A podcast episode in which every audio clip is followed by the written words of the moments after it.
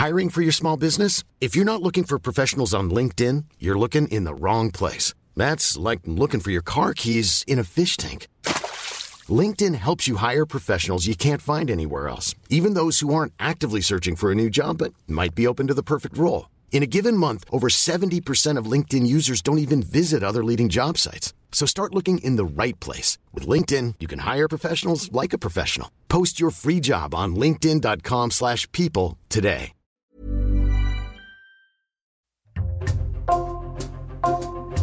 Bonjour, c'est Jules Lavie pour Code Source, le podcast d'actualité du Parisien. À la fin de la Seconde Guerre mondiale, en Corrèze, quelques jours après le débarquement allié de Normandie, en juin 1944, des résistants ont exécuté 47 prisonniers allemands. Cette exaction n'était pas jusqu'ici connue du grand public. Les résistants qui ont participé ou qui ont assisté à cette exécution de masse ont gardé le silence pendant des décennies. Cette année, le 16 mai, le dernier résistant encore en vie, présent au moment des faits, a dévoilé son terrible secret dans le Parisien. Il s'appelle Edmond Réveil. Ambre Rosala l'a rencontré pour Code Source dans son village Mémac, en Corrèze.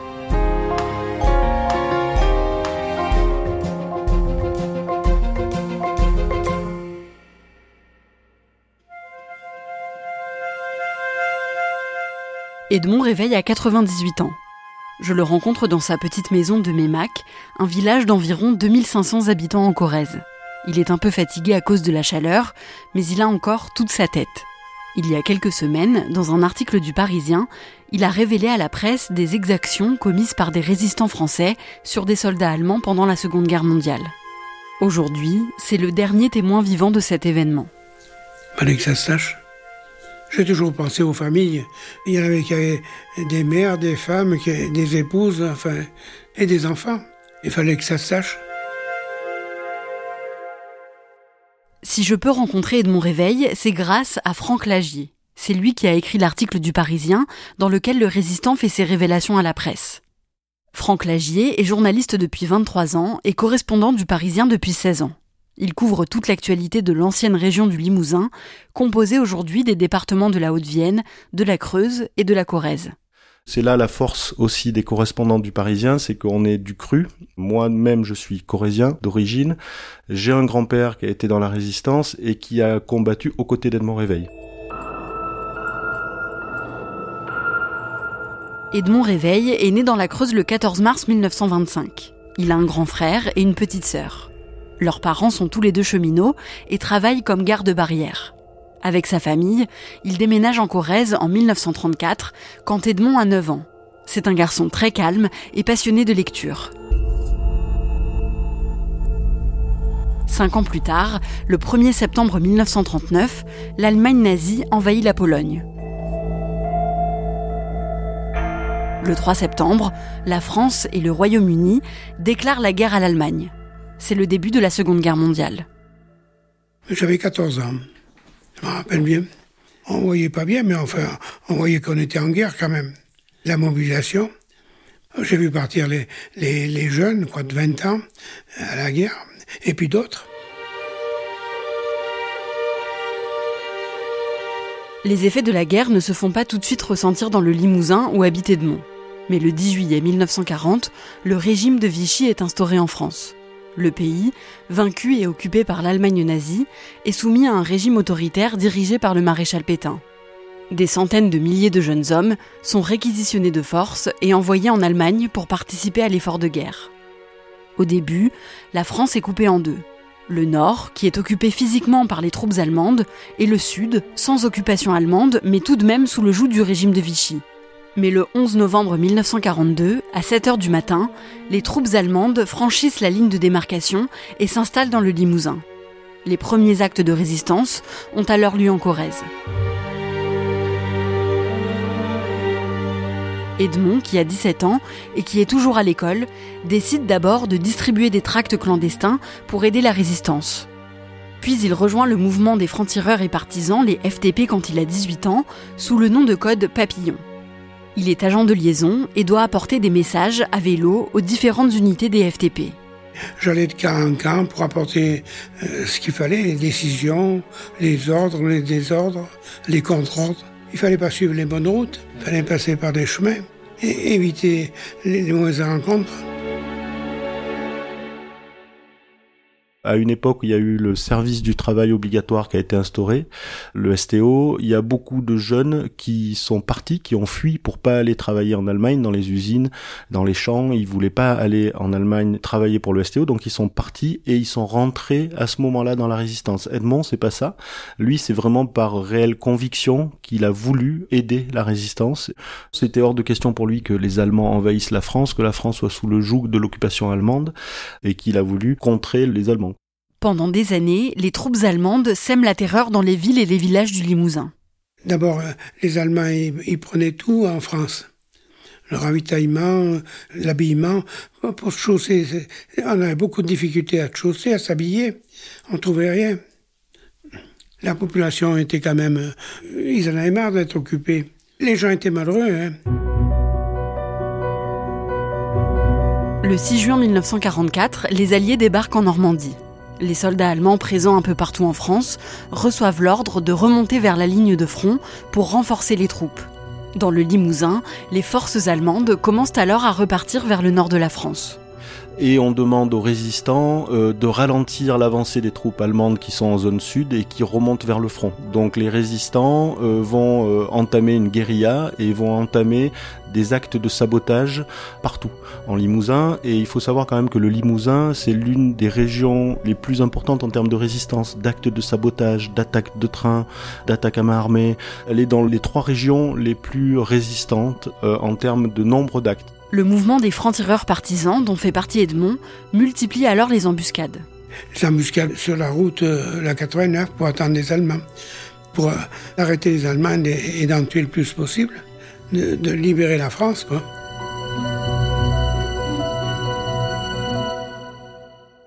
Le 8 juin 1944, les francs-tireurs partisans planifient une attaque à Tulle, en Corrèze, où une importante garnison allemande est installée environ 2000 FTP, doivent attaquer en même temps trois lieux où les Allemands sont encore postés. L'école normale de jeunes filles au nord de la ville, la manufacture d'armes et l'école de Souillac au sud. Edmond, lui, fait partie des résistants qui doivent attaquer l'école. On était à côté de l'école normale des filles où étaient retranchés les, les Allemands, c'était leur cantonnement, quoi. Et on a mis le feu à l'école et ils sont sortis. C'est une femme française qui était prisonnière qui est sortie la première. Il y a une trentaine de morts côté résistants, mais les trois attaques simultanées restent un succès, et les Allemands se rendent. Une cinquantaine de soldats meurent dans la bataille et plusieurs dizaines d'autres s'échappent. Pour les FTP, la ville de Tulle est libérée. Et le 8 juin, euh, il y a une fête qui est euh, organisée dans les rues pour fêter cette victoire sur euh, l'occupant allemand. sauf que la Das Reich elle, la division SS, on lui demande de remonter justement vers le front et en remontant de semer la terreur partout où elle passe et la Das Reich arrive le 9 juin à Tulle. Il y a clairement des représailles après euh, l'attaque de l'école.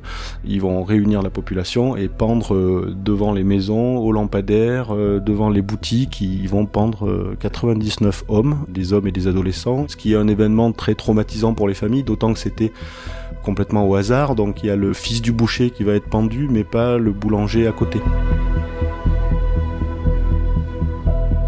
Les pendaisons de Tulle, ça se passe le 9 juin 1944. Le 10 juin, donc c'est le lendemain, euh, c'est le massacre d'Oradour-sur-Glane. Donc là, c'est un drame pour la population limousine. C'est 643 euh, femmes, enfants et hommes qui sont, pour les femmes et les enfants, rassemblés dans une église et l'église est incendiée. Donc ils sont brûlés vifs dans une église.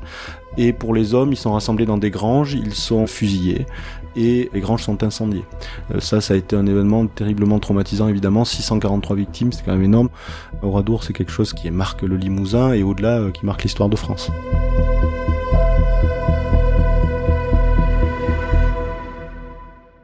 Les forces allemandes finissent par repartir et le département de la Corrèze est définitivement libéré le 22 août 1944.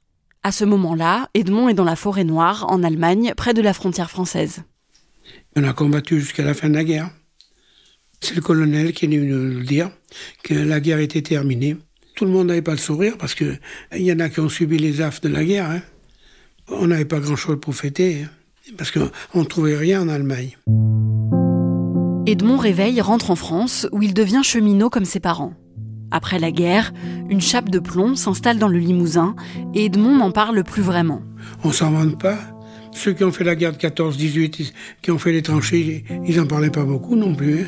Et puis, avec le maquis, on s'était plus retrouvés après. Chacun partait euh, travailler dans son coin. Le Limousin est une terre qui est forcément marquée énormément par la guerre. Il y a eu beaucoup de faits d'armes. Il y a des, familles entières qui connaissent ces faits d'armes.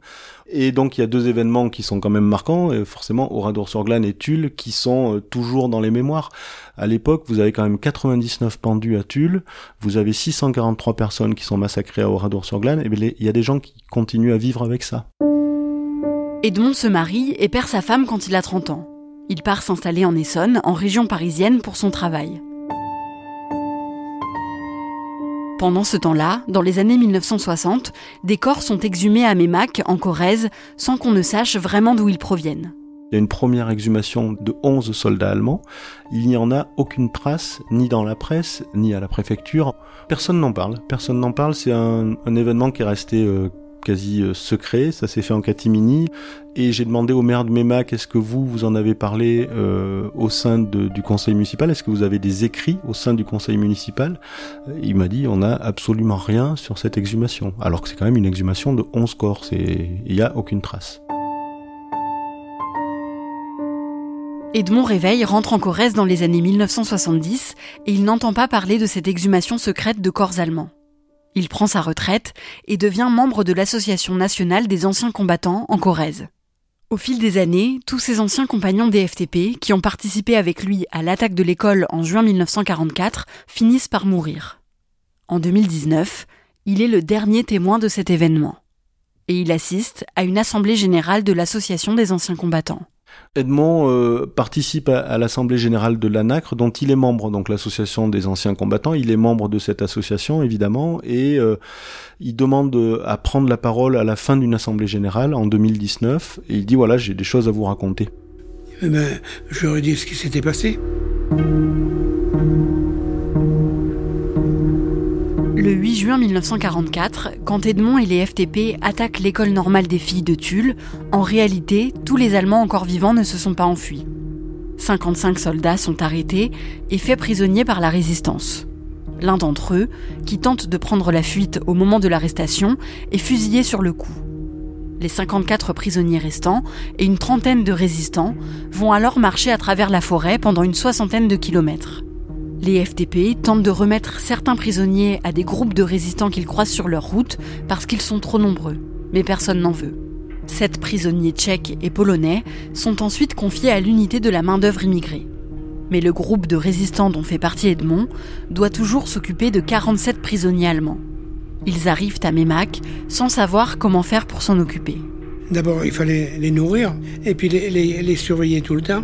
Toutes les fois qu'ils voulaient faire pipi ou autre chose, il fallait deux maquisards pour les amener faire pipi. On n'avait pas de structure pour les garder. Parce que euh, pour garder les prisonniers, il faut un camp, il faut, il faut des voitures, il faut de la cuisine, il faut les garder. C'est compliqué. Alors il y a eu l'ordre de de les exécuter. L'ordre est donné plus haut, mais c'est au chef de section d'Edmond de faire respecter cette décision. Il leur a parlé à, chaque prisonnier, il a parlé. Parce qu'il parlait très bien l'allemand, il était, il était alsacien, et il a pleuré. Le chef de section demande aux résistants lesquels sont volontaires pour exécuter cette décision. Edmond et deux ou trois autres résistants refusent. Parmi les volontaires, chaque résistant s'occupe alors de fusiller un soldat allemand. ils ont été exécutés. Ils, ont été mis dans un trou qu'ils avaient creusé eux-mêmes, recouvert de, de, chaux euh, vives. C'était une faute de guerre. On ne tue pas les prisonniers. Nous étions des criminels de guerre.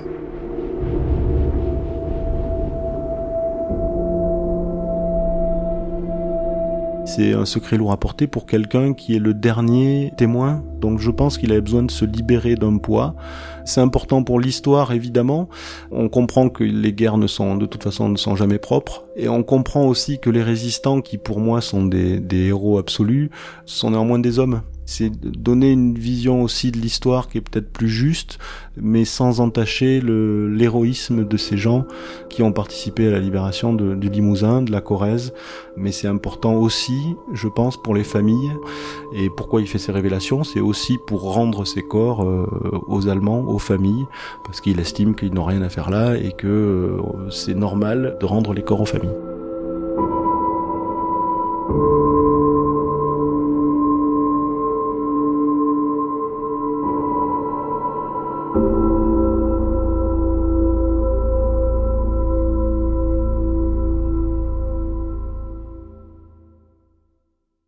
Edmond Réveil a parlé la première fois à Mémac en 2019, mais c'est donc suite à l'article de Franck Lagier dans Le Parisien en 2023, le 16 mai, que cet événement, l'exécution de 47 prisonniers allemands, a eu un certain écho. Est-ce qu'on sait s'il y a eu des réactions en Allemagne? Alors comme euh, l'information a été relayée par euh, l'AFP, l'agence France Presse, il y a eu des articles qui sont sortis dans les journaux allemands euh, dans les jours qui ont suivi ces révélations, mais à ma connaissance, il n'y a pas eu de réaction officielle en Allemagne et en fait, c'est peut-être encore un peu trop tôt pour qu'il y en ait.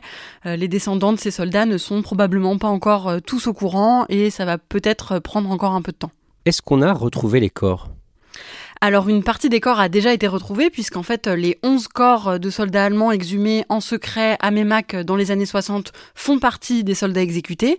D'après Edmond Réveil, il y aurait eu euh, à l'époque deux fosses dans lesquelles les corps ont été enterrés et donc on recherche aujourd'hui la deuxième fosse avec les 36 corps restants et Franck Lagier, euh, le correspondant du Parisien en Corrèze, m'a dit que les recherches devraient avoir lieu cet été grâce à un système de géoradar pour localiser les corps restants. Dans ton sujet, tu évoques le massacre de Tulle, la pendaison de 99 Français, des hommes et des adolescents, à Tulle le 9 juin 1944. Est-ce que ça peut expliquer pourquoi un chef des résistants a donné l'ordre d'exécuter ces soldats allemands trois jours plus tard, le 12 juin, à Memac, qui est à environ 50 km de Tulle? Alors, d'après les historiens que Franck Lagier a interrogés, il n'y aurait pas de lien entre les pendaisons de Tulle et les exécutions à Mémac, tout simplement parce qu'il n'aurait pas eu le temps d'être euh, au courant des pendaisons euh, pour agir en représailles. Par contre, d'après un historien, deux jours avant les exécutions de Mémac, il y a eu 47 résistants des FTP qui ont été tués à Ussel, à vraiment quelques kilomètres de Mémac, et donc peut-être qu'il y aurait un lien entre ces deux événements, mais c'est encore euh, assez difficile à prouver. Merci Ambre Rosala. Cet épisode de Code Source a été produit par Thibault Lambert, Emma Jacob et Julia Paré. Réalisation Pierre Chaffanjon. Code Source est le podcast quotidien d'actualité du Parisien. Vous pouvez nous retrouver sur toutes les applications audio comme Spotify, Google Podcast ou Apple Podcast et aussi sur leparisien.fr.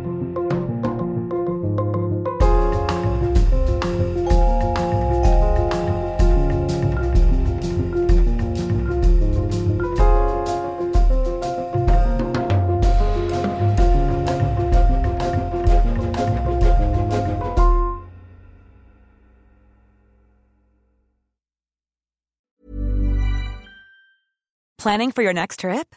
Elevate your travel style with Quince. Quince has all the jet setting essentials you'll want for your next getaway, like European linen, premium luggage options, buttery soft Italian leather bags, and so much more. And is all priced at 50 to 80% less than similar brands. Plus, Quince only works with factories that use safe and ethical manufacturing practices. Pack your bags with high-quality essentials you'll be wearing for vacations to come with Quince. Go to quince.com slash pack for free shipping and 365-day returns.